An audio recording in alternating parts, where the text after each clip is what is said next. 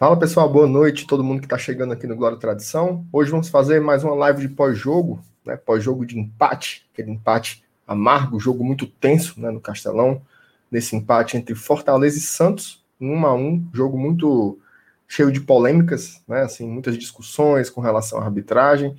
É, primeiro tempo foi um jogo muito bem jogado, muito equilibrado. No segundo já aconteceu muitas coisas ali. Foi alucinante, né? O segundo tempo foi alucinante, assim, com muita coisa para discutir hoje, sem sombra de dúvidas. É, mas antes de chamar a bancada, eu queria pedir que você que está chegando agora, que não foi inscrito ainda no Glória e Tradição, que se inscreva, tá? E também que você pegue o link dessa live e você compartilhe nos grupos para que mais torcedores possam vir nos assistir. Hoje tem muito debate importante sobre o que foi esse Fortaleza e Santos, beleza? Vou soltar a vinheta, já já eu chamo a bancada.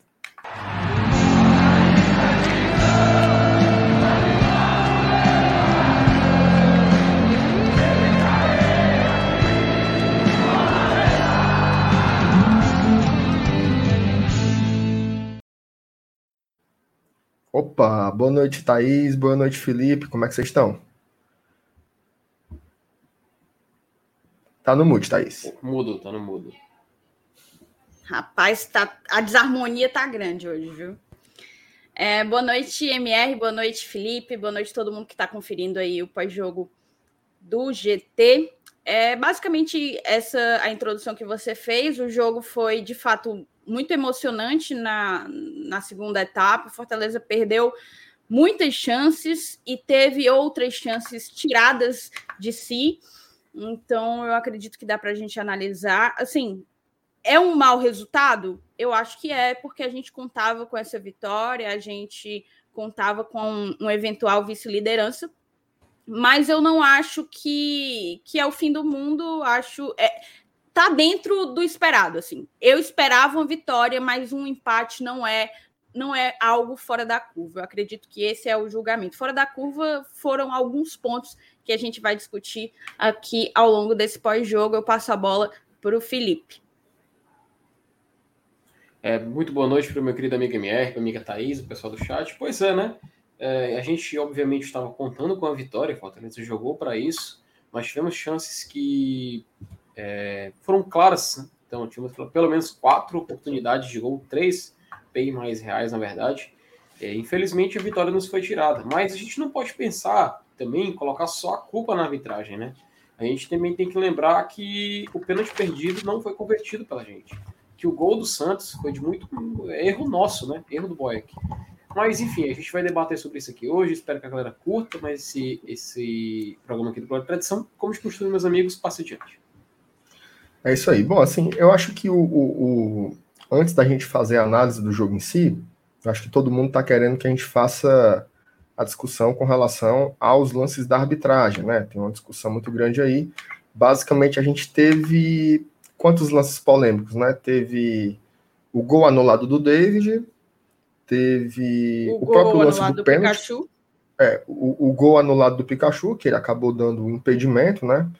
E o próprio pênalti em si que ele marcou, né? E o Fortaleza não converteu. Então eu queria que vocês fizessem uma análise aí de um modo geral da arbitragem para a gente tirar logo esse assunto de lado e depois comentar só o jogo em si. Começa, Thaís. Vou começar. A galera que vem do BL já está chegando aqui, justamente Opa. colocando o nome de um dos abençoados, assim, um dos membros da Central do Apito, da Rede Globo de televisão, PC Oliveira que, enfim, teve uma, uma atuação, digamos assim, na central do, do, do apito proporcional à do árbitro de campo. É, bem ruim, bem ruim. É, MR, eu acho que não tem muito para onde fugir. A, a, o gol do David, de fato, toca na mão, e aí não importa. A gente já, já discutiu muitas vezes essa questão da regra. A regra aquela coisa né, do Arnaldo, do Arnaldo. É, a regra é clara, se toca na mão, voluntariamente ou não, é, o pênalti tem ou oh, perdão, o gol tem que ser anulado. Então, acredito que aquela anulação foi correta, mas de resto a, a arbitragem foi muito ruim. Eu nem falo só nesses pontos polêmicos, até na própria condução. Na própria condução da partida, eu sentia um árbitro fraco é, não sei a experiência dele. Eu, particularmente, nunca o tinha visto apitar jogos do Fortaleza. Mas é, me chamou a atenção justamente essa pouca, essa pouca segurança no apitar. E quanto aos dois pontos mais polêmicos, assim, a gente teve, sem sombra de dúvidas, o, o gol do Pikachu, que foi um gol legal, claramente legal, claramente legal. E, e o próprio pênalti, né? O pênalti que a, a, o árbitro não, não marcou, ele precisou ser chamado ao, ao televisor, a própria transmissão atribuiu aquilo como, como um lance normal, uma mão descarada atribuíram como um lance normal. Mas é aquela coisa, para mim, o grande erro, o erro determinante e que tirou do Fortaleza a vitória, três pontos, no caso, dois pontos, nos tirou dois pontos e a vice-liderança foi, sem sombra de dúvidas, o gol do Pikachu. O Ângelo Henriquez ele não toca na bola, a bola passa entre as pernas dele. A imagem é muito clara, a, a bola não muda a trajetória. É, e na velocidade, a gente sabe que na velocidade em que a bola corre, ali caso tivesse tocado, ainda que resvalado, a, a trajetória mudaria. Isso aí é um princípio da física. É um princípio da física. E assim, sem sombra de dúvidas, a arbitragem de vídeo, porque a, a culpa foi da arbitragem de vídeo que, que deveria ter apontado esse, esse fato, ela brigou com a imagem. Ela procurou, de fato, brigar com a imagem, porque não havia como pensar outra coisa. Se houvesse um toque do Henrique, aí eu aceitaria o impedimento do Pikachu. Não houve. Aí você pode falar: ah, mas o Henrique participou da jogada. Não importa, ele não estava em posição de impedimento no momento que ele participa da jogada. Então, assim, é, é inadmissível aquele gol não ter sido validado. E, sem sombra de dúvidas, hoje está na conta da arbitragem. Óbvio, Fortaleza, já falei no início, Fortaleza teve oportunidades, perdeu muitas oportunidades, mas marcou um gol que foi tirado dele. Então, assim, para mim, sem sombra de dúvidas, é, a vitória foi tirada da gente pela arbitragem. Felipe, eu queria que você também fizesse seus comentários aí sobre o que houve na arbitragem, né, de hoje, o, o, o chat aqui, eu estou colocando várias mensagens na tela, vocês estão vendo que o a galera está indignada, né, com as resoluções do árbitro nessa noite. Fala aí, Felipe. Pois é, minha eu só queria colocar aqui uma mensagem na tela, cara, que acho que é do Marco, Marco Brasil, não sei. Ele só colocou, só, só, só um detalhe, que ele colocou o seguinte: a legenda do vídeo de vocês, risos, PQP, é não querer enxergar a mesma realidade. Meu amigo, tu já olhou a tabela do Brasileirão, cara? Tu já viu que se Fortaleza ganhasse, onde é que ele ia estar? Tá? Mesmo que Fortaleza perdesse, ele ia continuar na terceira colocação. Meu amigo, quem não tá chegando à realidade é você, cara. Então, sinto muito, mas recomendo olhar a tabela. Mas sim, continuando aqui, né, falando da arbitragem, cara, foi um pouco triste, sabe? Porque a gente sabe que o Campeonato Brasileiro, a gente já passou por algumas situações, né? Não só nessa edição. E é muito chato, né, quando isso acontece. Mas é natural, a gente acaba esperando. Eu lembro muito bem, cara, eu comparei, eu vi, eu acho que foi o Caio Salgueiro, né, lá do futebol cearense, enfim, uma conta no Twitter muito boa, ele fala muito bem sobre futebol lá, e ele lembrou que lembrou muito esse, essa partida, lembrou muito ele o jogo contra o Grêmio. E, cara, eu acho que realmente tem algumas comparações que a gente tem que fazer com essa partida. Que o Fortaleza ele fez um futebol que dava para ter saído vencedor, mas acabou esbarrando em algumas situações de jogo. E foi inevitável que as situações de jogo de hoje se mostraram adversas ao Fortaleza desde o início. É claro, primeiro tempo o Santos conseguiu ser superior e foi merecedor da, da superioridade na posse de bola, inclusive. O Santos meio que sabia o que fazer, sabe? Só que o Fortaleza abriu o placar, cara. Então, obviamente, quando o Fortaleza abrir o placar, a gente tem que exaltar esse tipo de coisa. Mas esses são detalhes da partida que a gente vai falar já já. Focando no lance da arbitragem, eu acho que o segundo tempo ele foi muito contaminado, sabe? Foi muito triste a gente ter visto uma partida onde o Fortaleza, ele, quando se mostrava superior no jogo, o Santos até fez algumas substituições que me pareceram um pouco mais defensivas, tentando segurar. Eu não sei se a entrada do Pará era um significado disso, mas me pareceu bastante. E o Crispim, cara, que vinha fazendo uma partida muito boa, acabou infelizmente sendo escolhido e perdeu aquele lance de pênalti. Porém, cara, aquele gol impedido do Pikachu, aquilo ali foi ridículo, cara. Aquilo ali foi ridículo, porque o Henrique mesmo que, vamos lá, ele tocou na bola. Mesmo que ele toque na bola, meu amigo, não tem como. Foi impedimento. Mas enfim, cara, é, é triste, a gente fica desmotivado para comentar. E eu vou passar adiante porque eu, realmente estou muito desmotivado para essa partida de hoje. Deixa eu só colocar na tela aqui mais um mais um lance de uma imagem que eu achei interessante. Essa daqui, ó.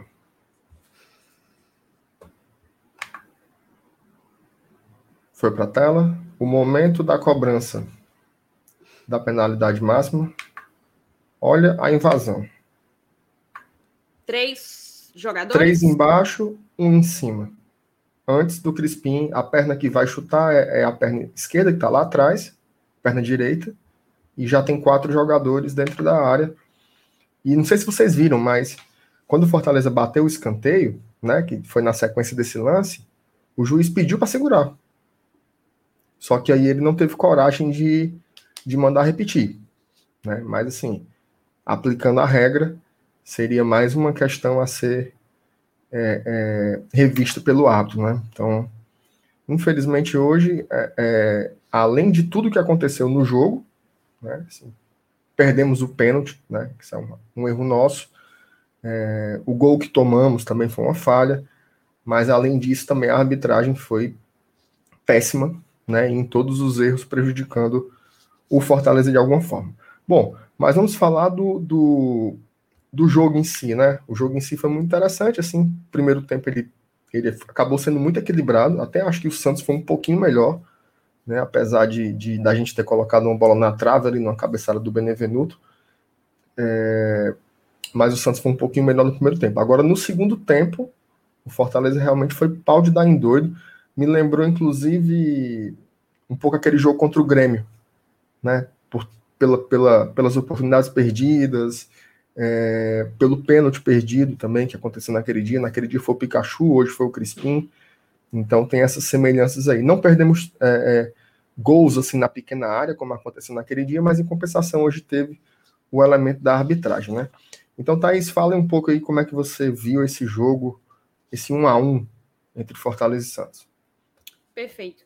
É, MR, o jogo começou um pouco lento, ruim, sem tanta intensidade, mas assim, o que, o que eu entendo por ruim e que durou todo o primeiro tempo, eu vi dos dois lados. Acho que o Fortaleza não não não trouxe a campo para essa partida contra o Santos duas das suas principais características e duas características extremamente cruciais para o momento que a gente está tá vivendo que no caso era a pressão na saída de bola, não existiu pressão na saída de bola do, do Santos, e a segunda é que quando nós, com a bola, com a posse da bola, a gente não conseguia jogar com velocidade, a gente não conseguia movimentar, circular a bola com velocidade para tentar encontrar novas linhas de passe, tentar encontrar uma chance de quebrar ali aquela linha defensiva do Santos que entrou para segurar, tá? O Santos, em um dado momento no segundo tempo, defendia com uma linha de seis e, salvo engano, uma linha de quatro. Quase todos os, jo os jogadores atrás da linha da bola. Então, me chamou muita atenção a maneira retrancada, eu entendo por retrancada, que o, que o Santos jogou e o Fortaleza não teve a velocidade, não teve a pressão para conseguir a posse de bola no campo do adversário, tudo isso influencia para que a gente não conseguisse furar essa defesa do Santos, que se portou muito bem, tá? O Santos tem seus méritos, se portou muito bem é, para segurar eventual imposição do Fortaleza. Ali no primeiro, no primeiro tempo, a gente conseguiu até construir algumas oportunidades de gol. O Crispim marcou um golaço ali mas não conseguiu comemorar por muito tempo. A gente levou um gol logo na sequência. É, eu acho um pouco, eu acho um pouco delicado a gente discutir sobre falhas. Eu acho que o Boeck falhou. Acho, eu acho que aquela bola era do Tite e ele sai um pouco estabanado, né? Mas é aquela coisa, o Felipe também falhou contra, contra o Ceará. Então, assim, eles estão suscetíveis a falhas, certo? Eu, eu, eu já coloquei aqui para todo mundo que assiste, quem assiste a gente sabe disso. Eu não gosto de alimentar essa essa essa discussão entre Felipe e Boeck, porque eu já vi no chat, por exemplo, a galera perguntando: Boeck falhou hoje, já é hora de, de trazer de volta o Felipe Alves?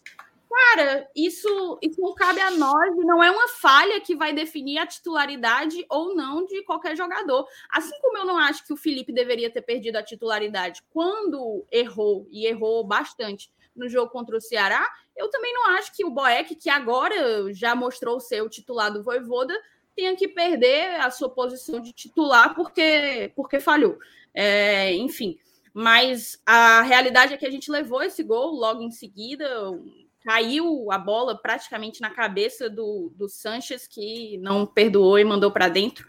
É, acho que uma coisa que também talvez não não tenha favorecido a criação de jogadas e uma melhor um melhor posicionamento do nosso ataque foi o Robson. O Robson jogou a maior parte do jogo pela esquerda e, e nitidamente ele não rende, ele não rende tão bem é, pela esquerda como, como rende pela direita, né? E assim, gostei do Wellington Paulista, acho que na verdade a bola não chegava nele, talvez ele não tenha feito mais porque a bola não chegava, mas para mim o, o, o, ataque de fato do Fortaleza, o melhor ataque é manter David e Robson. Eu entendo que o, o David não deve ter começado, talvez por desgaste físico, mas se tiver sido opção técnica, a gente não vai saber nunca disso, mas eu acredito que o ataque tecnicamente ideal para começar jogando é o David e o, e o Robson, certo? Daí a gente foi para o intervalo, eu vou dar, eu vou passar a bola um pouco para o Felipe, para o Felipe falar um pouco do segundo tempo. E aí, Felipe, eu te interrompo se eu achar necessário, se eu quiser adicionar alguma informação, tá certo? Perfeito. É, Thaís, só, é, vocês já colocaram aqui alguns superchats na tela já? Só para. Teve só dois tem aí. tem esse Teve do, do Geander, né? O Geander vocês já colocaram? Esse aqui não. é o anterior, cara. Ah, os caras os cara não dão um gol legal, vão mandar voltar um pênalti, isso é arbitragem tendenciosa. Vai falando aí que eu vou procurando outro. Tá, eu só colocar rapidinho aqui do Jean na tela, não sei se já tinha tá. aparecido, tá. mas ele fala né, que no pênalti houve invasão e o VAR não chamou. É, pois é, é né, Jean? mostrou a imagem. É, e até foi mostrada aqui a imagem. Mas se a gente for falar do segundo tempo, poxa, eu fico tão, com tanta pena, cara, do Crispim, porque ele veio fazendo uma excelente partida, na minha opinião, sabe? Ele era um jogador bastante presente desde o, desde o do início da, da partida do Fortaleza, desde o primeiro minuto, ele se mostrava um jogador é, bastante ativo no, no nosso meio campo. Só que a partir daquele momento em que o Fortaleza se mostrou superior no jogo, eu acho que houve algum problema. É, é, claro, a gente tem que falar também da questão Matheus Vargas, né?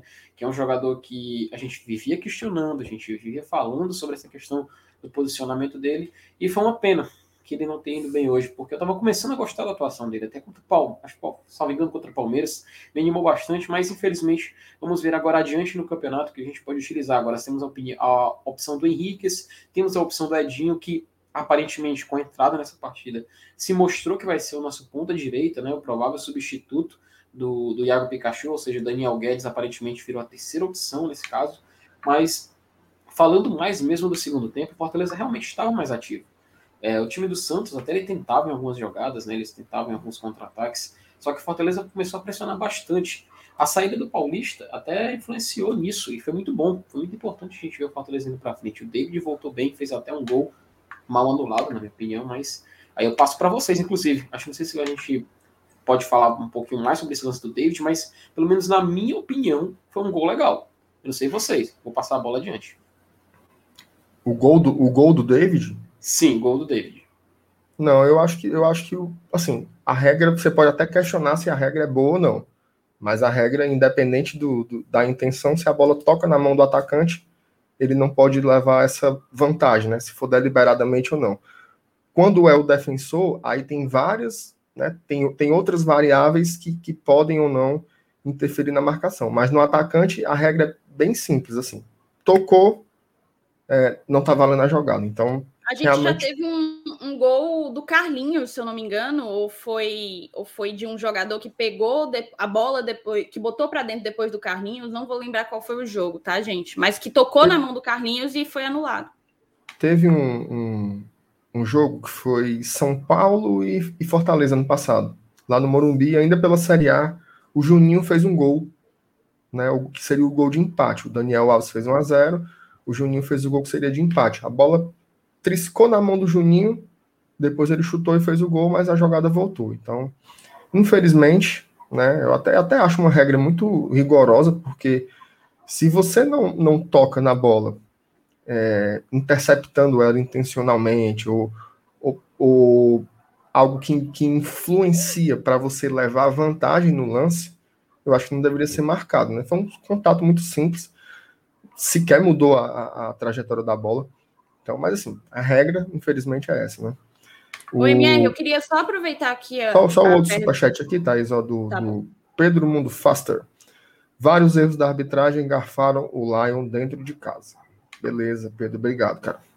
Agradecer Fala, a todo mundo que está mandando superchat, inclusive. Convido vocês a mandarem também, a se tornarem membros aqui do GT. Dessa forma, vocês ajudam demais a manutenção do projeto, tá? É, MR, eu queria só colocar aqui o comentário do Jefferson, porque eu achei interessante. Ele colocou assim: ó, gol do David foi bem anulado. Agora, se o Ângelo tivesse colocado essa bola para dentro, seria gol legal? Ele pergunta isso porque o Ângelo acompanha a bola e espera ela entrar no gol, né? E aí se pergunta se, no caso, fosse o, o marcador do gol fosse o Ângelo, se isso mudaria não mudaria, porque a arbitragem, no caso o árbitro de vídeo, ele revisa toda a jogada do gol. Então, se na, se na jogada do gol houve um toque de mão, ainda que não intencionalmente, é, o gol seria anulado. Então, mesmo que o Ângelo tivesse botado para dentro, é, haveria um problema por uma irregularidade anterior, no caso, quando David, quando David participa da jogada. O, antes de passar para ti, Felipe, para você falar sobre o jogo, o Gladson Amorim, ele dá uma cornetada aqui no, no Vargas. Matheus Vargas é péssimo em finalizações.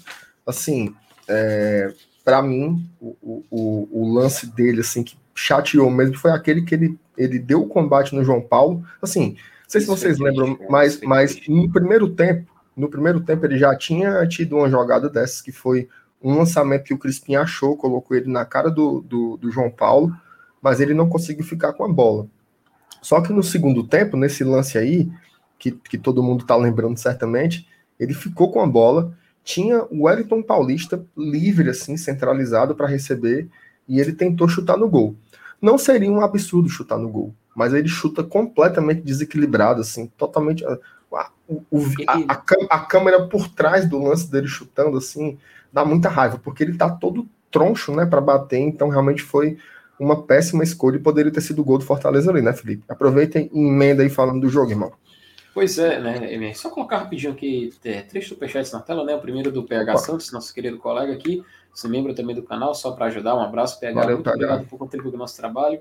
O Fabiano Silva, também nosso membro, ele manda aqui, bancada, o Voivoda demorou a trocar, escalou errado. Vamos já já falar disso, querido. Viu? Mas muito obrigado por contribuir com o nosso trabalho também. E o Experimentos Companhia de Dança Oficial, olha aí, ele falou, né? É, narração péssima do Premier, falaram mal do Crispim. Pois é, né? A gente já fala um pouquinho disso, mas vamos focar rapidinho só nesse lance do Vargas antes de seguir novamente. Mas obrigado, viu, Experimentos, pelo seu superchat. Cara, aquele lance do Vargas foi um pouco triste, porque ele teria três opções, né, Mier? Logo de cara. Ele poderia ter dado prosseguimento à jogada, né? Ele ultrapassou o goleiro, ele poderia simplesmente seguir, né? Olhar, levanta a cabeça, Vargas, pelo amor de Deus. Pô, ele chuta a bola, cara, olhando pro chão assim, ó. Ele tava assim, ó. Cara, é complicado você tentar finalizar sem você observar a meta, sem você observar o alvo. Até como tu muito bem, muito bem lembrou, MR, ele tava totalmente torto na jogada. Então, obviamente, aquele chute não ia sair corretamente. E, cara, muito mais simples, muito mais simples seria ele ter só simplesmente observar o companheiro de equipe ao lado dele e ter feito passe. O Elton Paulista, ele recebeu a bola, tinha um jogador do Santos, ele por volta da, da meia-lua, né, na entrada da grande área. O Elton Paulista podia muito bem finalizado ali. Ele tem, ele tem essa habilidade. Poxa, ele fez um gol contra o RB Bragantino ano passado, de cobertura e de muito mais longe. Então era muito mais, muito mais fácil o Fortaleza ter feito essa finalização. Porém, MR, eu vou, eu vou usar um argumento que uma vez eu utilizei no jogo Fortaleza e Santos. Fortaleza venceu por 2 a 1 que o Santos até perdeu um pênalti aqui na Arena Castelão o Fortaleza ele teve as oportunidades para vencer, sabe? O Fortaleza teve essas oportunidades. É claro, a arbitragem é, fez o seu trabalho de, de piorar a situação? Fez. Mas a partir do momento em que o time perde as chances que teve, essa chance do Vargas, por exemplo, perde algumas chances na pequena área, perde pênalti, enfim, eu acho que meio que desvalida o nosso argumento. Mas é um outro ponto de vista, é uma outra forma de observar a partida. E tem superchat aí, viu, MR? É o Tarcísio Costa. Ele diz o seguinte: o Vargas ainda deixou muito do time. Para um jogador de criação, toma, muito, toma muitas decisões erradas. Mas enfim, eu daria a titularidade para o Romário. Romário é um jogador que vem jogando bem, né? Vem surpreendendo um pouco, pelo menos na partida contra o Palmeiras foi bem. Hoje eu acho que ele me agradou, pelo menos. Não sei se é o início de uma nova fase do Romário. Não sei se os japoneses estão observando ele novamente. Por favor, observe. Mas, Tem até mais um superchat aqui, Felipe, que é corroborando com isso do Henrique. Ó. Algo me animou foi que todos que entraram foram bem tanto estreantes quanto o Romarinho, que está numa crescente, sinal que de fato temos um bom elenco. Perfeito, perfeito. E cara, é aquela coisa, se a gente for pensar no ponto de vista de campeonato brasileiro, o campeonato brasileiro não é mata-mata. O campeonato brasileiro é um campeonato de pontos corridos, é uma maratona, né? Então, a partir do momento que a Fortaleza empatou com o Santos em casa, tranquilo, acontece. A gente também teve uma situação de empate completamente amarga contra o Grêmio. Mas temos que lembrar que ganhamos fora de casa de, também do Palmeiras, pô. Eu lembro que quando a gente gravou o pós-jogo contra o Atlético Mineiro, a gente comentava, pô, esses três pontos é aquele famosa pontuação extra, né? Que a gente ainda pensava com aquela cabeça de tentar se livrar do rebaixamento primeiro.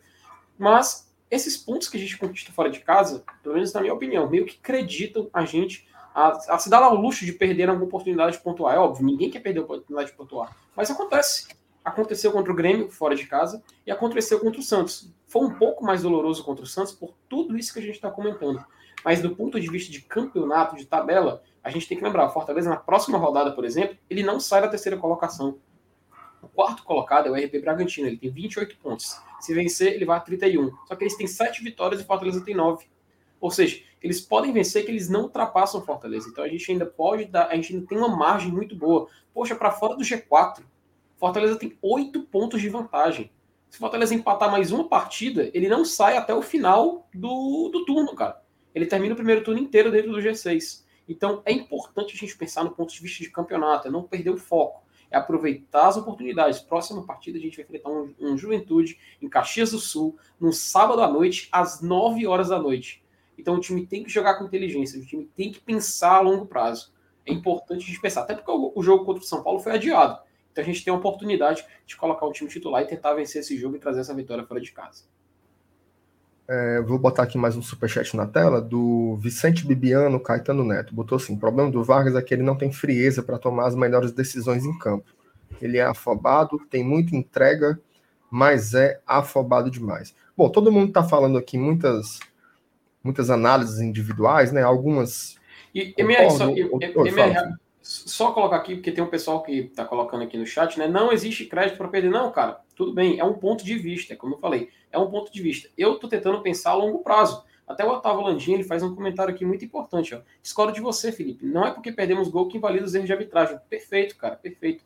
Eu só acho que a partir do momento que o Fortaleza perde o pênalti, tem uma chance clara de gol para fazer no primeiro tempo e a gente não aproveita, isso vai ter um preço no final. A gente sabe como é o campeonato, a gente sabe como é injusto, mas enfim, é um ponto de vista. Eu prefiro enxergar por esse, por esse prisma do que acabar remoendo uma derrota de uma forma maior. Mas é muito justo pensar assim e aquela coisa. A gente tem que aproveitar essas, esse crédito que eu falei que a gente tem enquanto temos a oportunidade de gastar.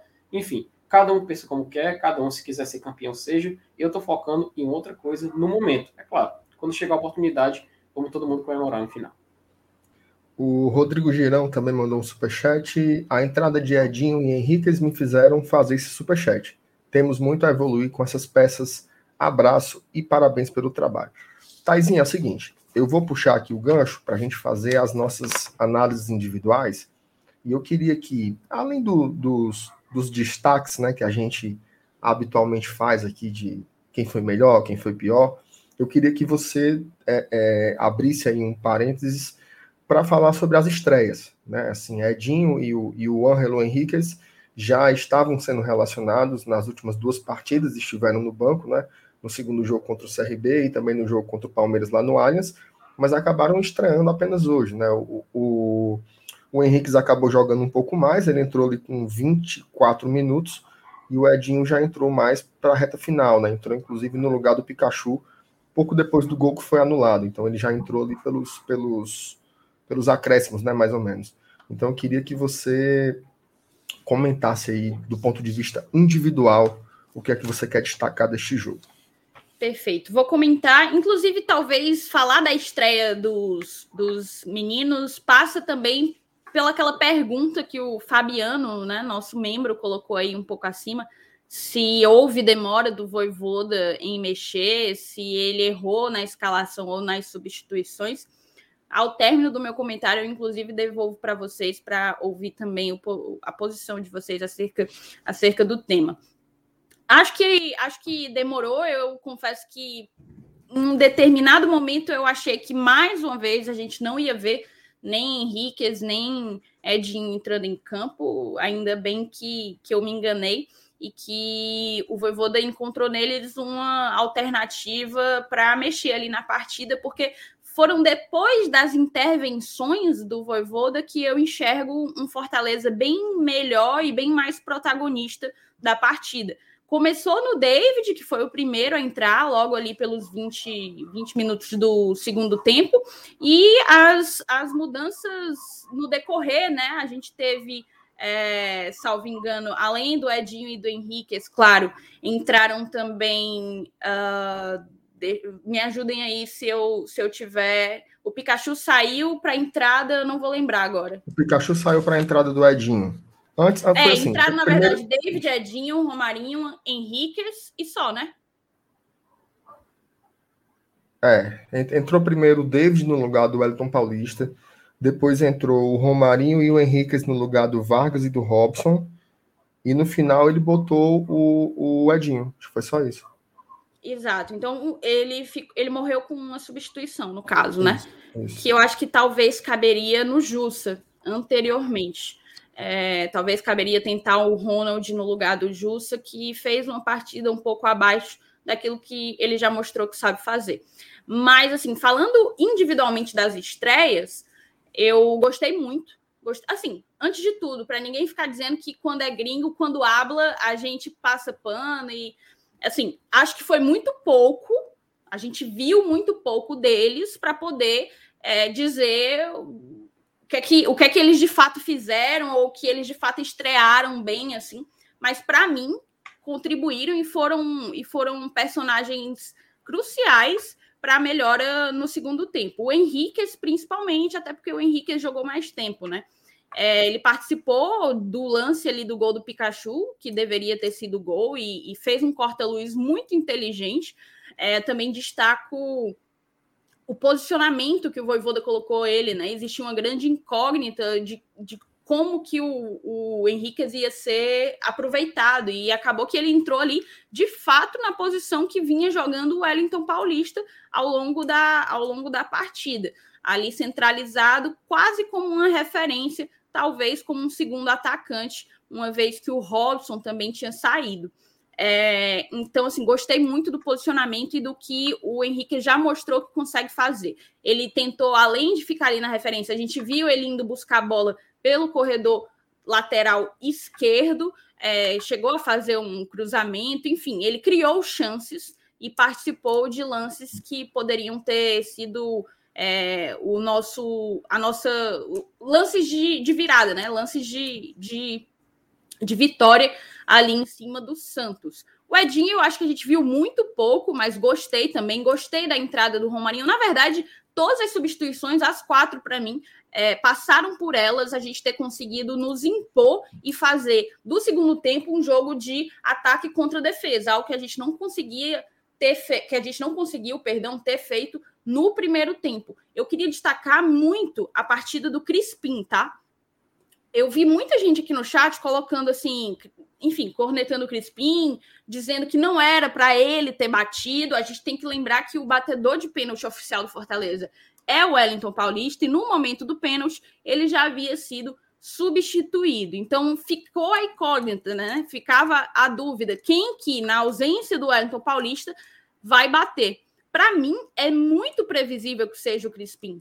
É, é para mim é ser engenheiro de obra pronta, você chegar e dizer assim: ah, não era para o Crispim ter batido pênalti, era para o fulano, era para ter dado para o Romarinho, era para ter dado para o David. Porque o Crispim é que é o batedor, o Crispim que é o batedor de faltas, de escanteios, de tudo. E o nosso batedor oficial não estava lá. Então, é, para mim é muito óbvio, muito previsível que fosse recair para ele a responsabilidade.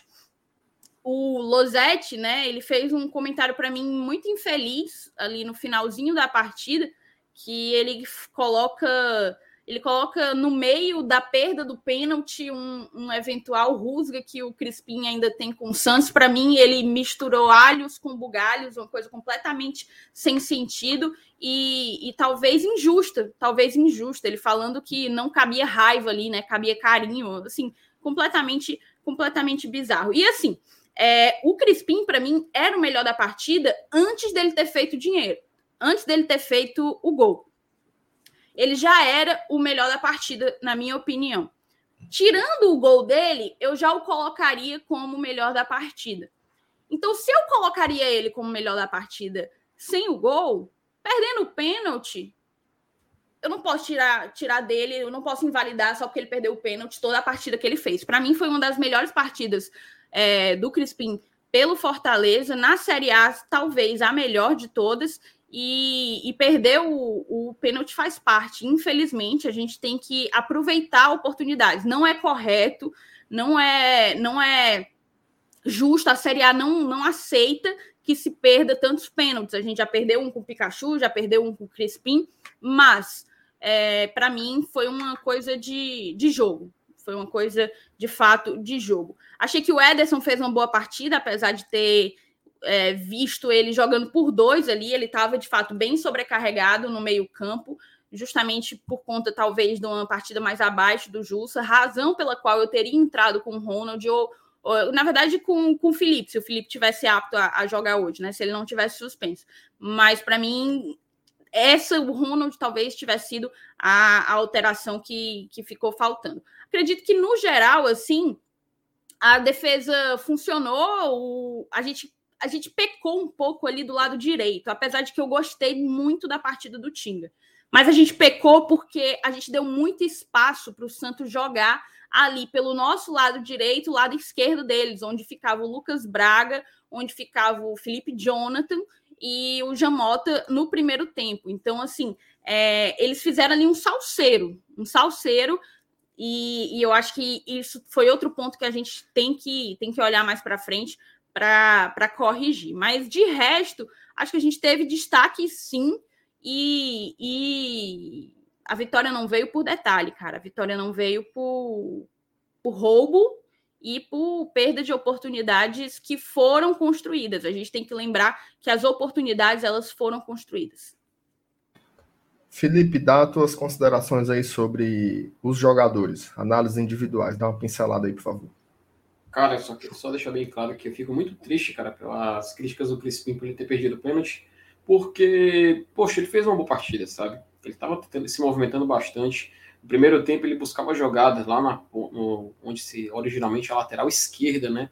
Ele recuava até aquela ponta, ia cruzando em diagonal todo o campo, fazendo passe, fazendo lançamento. Ele estava bastante ativo.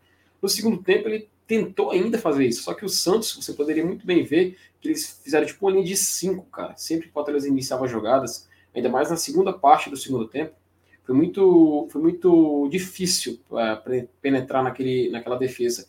Mas o Crispim fez uma boa partida. Eu acho que mesmo com o pênalti perdido, ele não é. Não, não pode, sei lá, ser eleito pior da partida. É claro, o erro dele de ter perdido o pênalti comprometeu o nosso resultado. Foram três, dois pontos que nós deixamos de marcar.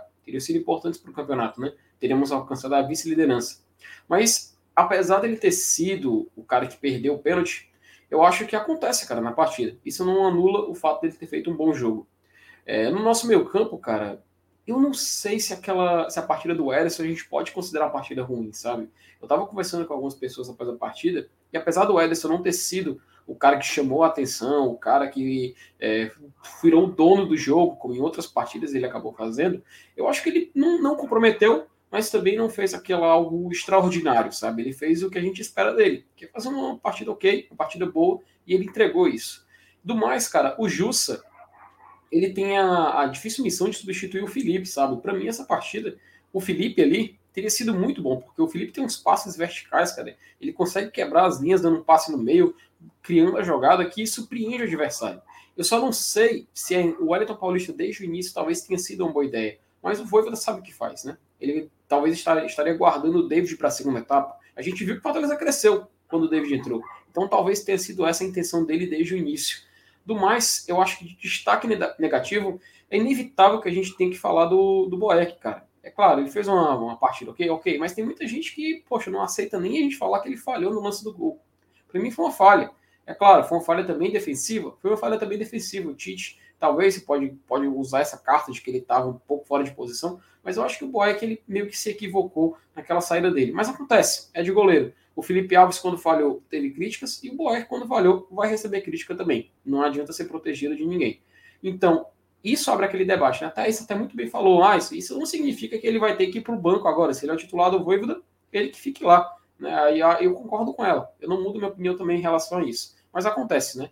É, do mais, cara, acho que o Matheus Vargas é, meio que vira o dono dessa, dessa crítica maior pela partida que a gente, é claro, a gente tem uma expectativa. A gente nunca pode esquecer que sempre o jogador que entra em campo a gente tem o monstro da expectativa.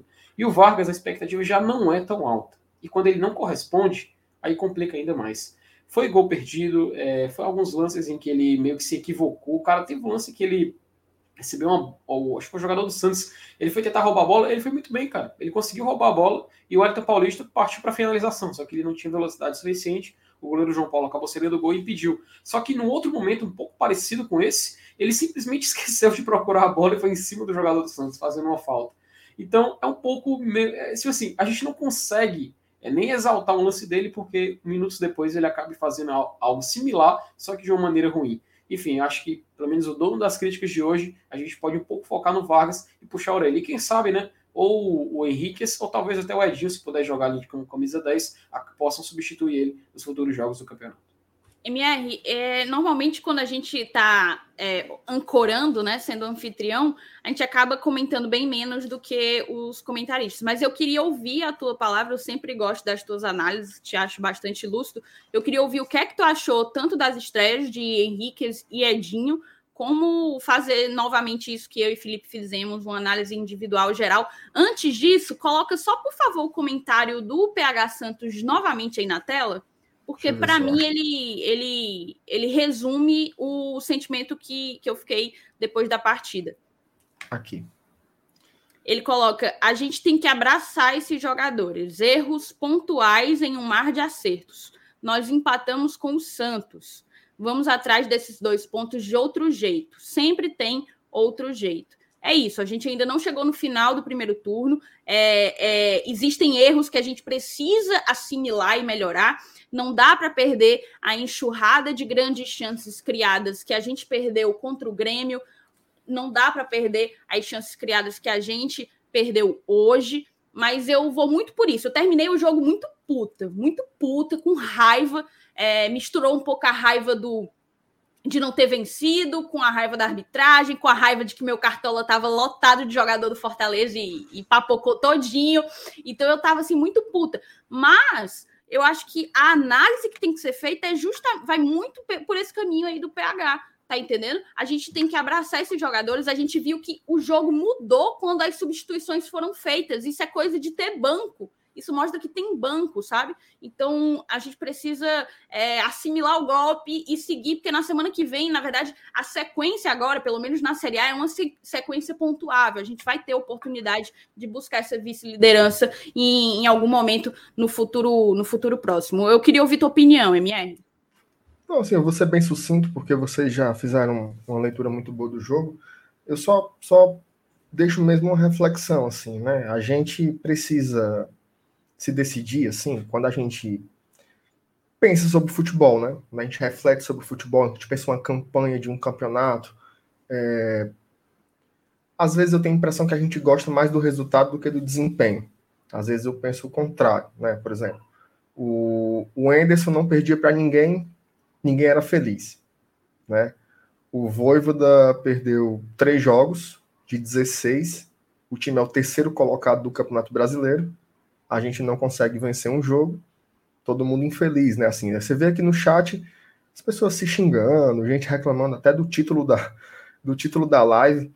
Às vezes eu me pergunto para que, que serve o futebol, né? Para que, que serve o futebol se é esse, esse desespero tão grande assim? Eu, às vezes eu, eu, eu, eu penso assim: Fortaleza jogou bem, né? Se você perguntar para qualquer ser humano, qualquer ser humano que tenha visto esse jogo, pergunta o seguinte: quem andou mais perto de ganhar esse jogo? Quem fez mais por merecer vencer esse jogo, né? Então, assim, você ficar num jogo que teve dois gols anulados, é, é, bem questionáveis, a gente teve uma penalidade máxima perdida, a gente teve dois jogadores estreando. O gol que a gente tomou foi uma falha, né? Uma falha ali misto de, um pouco do Tite, um pouco do Boeck, talvez o ideal ali teria sido uma comunicação entre os dois. Então, assim, ficar morrendo com um a um na mão, eu acho muito precipitado, assim, sabe? Quem, quem morre de véspera é peru, certo? Eu acho que o torcedor do Fortaleza não é peru, pelo menos não tem que se comportar como se fosse, assim. Quando, imagina aí, o Flamengo foi para Caxias do Sul, perdeu o jogo. Imagina o desespero lá. Ah, não, acabou o campeonato, morreu, como é que... É assim, gente. Hoje o Manchester City perdeu. Né? Era favorito no jogo, perdeu contra o Tottenham um campeonato de 38 rodadas, nem sempre o melhor vai vencer. Né? E eu falo com muita tranquilidade, com a... simples. Fortaleza foi o melhor em campo, não venceu, assim como foi melhor em campo contra o Grêmio e também não venceu. É assim que funciona um campeonato. O mais importante para mim é termos jogado melhor e você saber o seguinte: olha, com esse desempenho, se jogar de novo, a gente vai ganhar. Entendeu? Me preocuparia muito mais se o jogo tivesse sido um a um e a gente chegasse aqui e dissesse: Fortaleza quebrou a bola. Fortaleza não conseguiu ofender o Santos. O Fortaleza não andou perto de fazer o gol e nem de ganhar o jogo. E não foi isso que aconteceu. Né? Assim, é... Então eu, eu, eu, eu, não consigo ter essa visão tão imediatista, eu não consigo colocar jogadores na fogueira de uma forma tão fácil assim, porque a gente vinha elogiando Vargas nas últimas três partidas nas últimas três partidas, todo mundo que fez pós-jogo aqui falou o quanto ele estava bem. Hoje ele não fez uma boa partida. Né? Então, não serve mais, não tem condições de jogar pelo Fortaleza. Calma. Né? Calma, assim, eu, eu não sei. Não sei se eu estou ficando velho demais, mas eu não consigo me, me afoitar assim com um jogo, não. Assim, eu, eu estou vivendo um momento em que eu estou pensando num campeonato brasileiro. Olha só, a gente torce Fortaleza e a gente está com problemas de time grande. Né? Olha os problemas do Fortaleza. Não conseguimos matar o jogo contra o Santos. Porra! Que problemão, né? que problemão. Então, assim, saber lidar com isso com um pouco mais de austeridade, né? Não ficar parecendo galinha procurando um canto para pôr um ovo, entendeu? Assim, porra, acontece, cara. É do futebol. Futebol. Os jogadores vão perder os lances. O Crispim estava fazendo uma baita partida até perder o pênalti. Aí agora empalem o Crispim. Entreguem o Crispim às, traças. Não é assim, gente. Não é assim que funciona. Né? O Crispim é o homem da bola parada do Fortaleza. Conte aí quantos gols saíram dos pés do Crispim em bola parada. Então, quem, quem pode dizer que não era ele para cobrar o pênalti? Né? Vocês acham que, que ele, ele impôs bater o pênalti? Não, ele era o batedor naquele momento, gente. O futebol não é uma coisa aleatória, não é para o ímpar, não. Ele era o batedor daquele momento. Perdeu o pênalti. Né? Perdeu o pênalti. Então, assim, isso é o futebol. Isso é o futebol. Do mesmo jeito que há uma semana a gente estava aqui gozando porque aquela bola do Torres não saiu, o Ederson salvou e ele enfiou para a área, o Pikachu driblou duas pessoas e colocou para o Torres fazer o terceiro gol, hoje a gente está aborrecido porque não tivemos uma melhor sorte com as chances que criamos. Né? Isso é o futebol. O único lugar em que o futebol não vai funcionar assim é dentro de um PlayStation. Tá? Aqui na vida real vai ser assim. Vai ter dias que vai ser chato, vai ter dias que vai ser legal. O mais importante é o Fortaleza continuar numa crescente, continuar jogando bem. Hoje o Fortaleza é um time que, contra qualquer adversário, ele tem um nível de desempenho. E eu acho que isso é o mais importante no campeonato. Sábado que vem, a gente vai pegar o Juventude, não é? Que é um time que está num, num momento interessante, né? O Juventude está num momento interessante, assim, ele time treinado pelo Marquinhos Santos, né? Um traíra conhecida da gente. Mas ele vem num momento muito bom, né? Perdeu o Matheus Peixoto, mas está conseguindo ainda é, se manter vivo aí no campeonato. E eu queria que vocês dessem suas considerações finais mirando no próximo adversário, tá bom? MR, só um detalhe. É, comparam muito essa campanha do Fortaleza com o do Leicester, da Inglaterra, né? Leicester de 2016, não é isso? Uhum. Pois o próprio Leicester, cara, no campeonato inglês, que esse que ele foi campeão, teve um jogo em que ele perdeu de 5 a 2 para o Arsenal dentro de casa. No mesmo ano que ele foi campeão. E depois ele enfrentou o Arsenal de novo e perdeu de novo por 2 a 1 Mas isso não significa, né? Não é o fim do mundo, cara. A gente não conseguiu resultado positivo numa partida como essa, né? Mas é aquela coisa, como a gente estava falando antes, é tentar aproveitar as oportunidades. Se, se não deu certo agora, vamos tentar se reestruturar para a próxima. No Clássico Rei não deu certo, a gente, o que que fez? Arrumamos a casinha, fomos lá contra o Palmeiras e trouxemos o resultado que a gente perdeu lá no jogo seguinte. É, não sei se a ordem dos jogos estão corretas, então, por favor, qualquer coisa me corrija. Então, essa mesma coisa a gente pode tentar, né? Caxias do Sul, agora que não vamos mais ter o jogo da Copa do Brasil no meio de semana, o jogo foi adiado, a gente tem tais condições de colocar a equipe completamente titular e tentar sair com a vitória de lá. Mas, enfim, agora, olhando para o campeonato, focando no nosso real objetivo, a gente tem que aproveitar essas chances. Né? Agora são Juventude, fora de casa, Cuiabá, o Castelão, e a gente encerra contra o Bahia, né? Em Salvador. É aquela coisa, cara. São jogos pontuáveis. Não são jogos assim, impossíveis. Qualquer jogo agora no Campeonato Brasileiro do Fortaleza é possível. E ele está enfrentando equipes que, salvo engano, estão na segunda página da tabela. Tem até que confirmar essa informação. Mas é a oportunidade do Fortaleza de tentar encerrar esse campeonato dentro do G6, cara seria um feito inédito, uma equipe do Nordeste é, remar de primeira a 19 rodada dentro da, da zona de classificação para a Libertadores. O Fortaleza já está fazendo história. É mais um pontinho até desses três jogos. A gente iguala a vitória de 2008 na melhor campanha de Nordeste no primeiro turno. E se a gente vencer, além de fazer isso, ainda garante um G6 até o final do primeiro turno. É isso aí, né? Remando de jogo a jogo, a gente vai em busca do nosso maior objetivo do ano. Thaís, dá o teu arremate aí. Vou pegar aqui a bola do, do, do Felipe para só completar mesmo, de fato. É, eu acho que a gente precisa mentalizar que a gente tem uma reta final extremamente pontuável e jogamos agora com dois reforços que a, a, partir da estreia desse jogo, ela já nos causa, já nos traz assim grandes expectativas, né? uma, uma boa esperança aí pelo que eles dois podem contribuir com o nosso o nosso plantel. Fortaleza vai a Caxias para jogar contra contra o Juventude, recebe o Cuiabá aqui em Fortaleza e depois joga contra o Bahia fora de casa. E eu acredito que a campanha num jogo contra num, num campeonato de pontos corridos, o que pesa, o que define um campeão é a regularidade. E regularidade, sem sombra de dúvidas, é uma das características da campanha do Fortaleza até aqui. A gente não pode deixar esse empate contra o Santos invalidar, é, esconder o nosso desempenho contra os times paulistas até aqui dos cinco times paulistas, a gente está aí com quatro vitórias e um empate. Isso é surpreendente.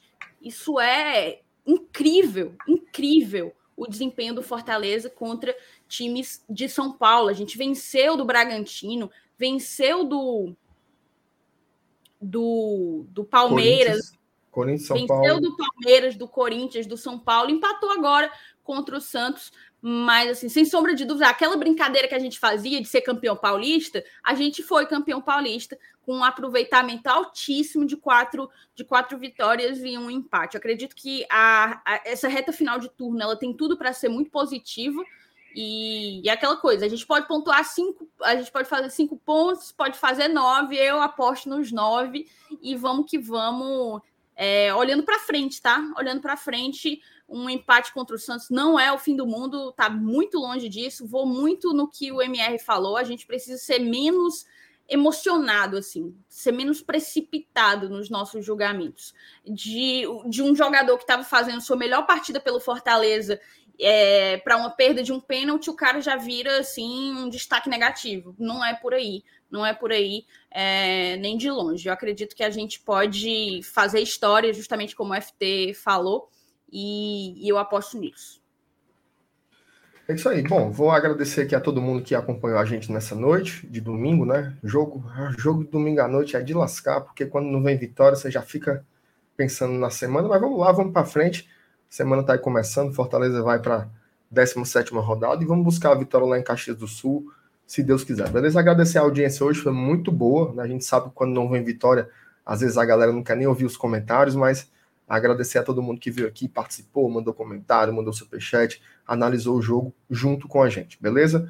Obrigado, Taizinha. Obrigado, Felipe. Vocês foram demais aqui nessa noite. MR, Se você... desculpa, te, desculpa te interromper. Claro, eu claro, deveria claro. ter dado esse abraço, esse esse alô. No início da live acabei deixando passar, mas eu queria mandar um grande abraço para o Lauro, nosso ouvinte. Ele disse que, que assiste ao GT todos os dias. Encontrei com ele no, no sábado, né? Tava fazendo compras no supermercado, a gente se encontrou, ele me reconheceu. Então fica aqui o abraço para ele. Muito bacana a gente a gente ter vocês. O MR disse, disse tudo quase 10 horas da noite, depois de um empate em que todo mundo esperava uma, uma, vitória e vocês todos chegaram junto aqui com a gente, a gente só tem a agradecer. É isso aí. E se você não for inscrito ainda no Glória Tradução, aproveite e se inscreva aí para acompanhar sempre os nossos conteúdos, porque todo dia tem, viu, meu amigo? Então, deixa o joinha, aperta o sininho, faça aí o Diaba 4 que vai dar certo. Beijo para vocês, boa semana e até a próxima. Hoje eu vou partir pro estádio, pois meu Fortaleza vai jogar mais tarde. É, vou levar meu bandeirão, camisa do leão e vibrar à vontade. A torcida contagia, passando energia, ela não se cansa. É, e quando o jogo acabar, eu vou comemorar, sua feito criança tricolor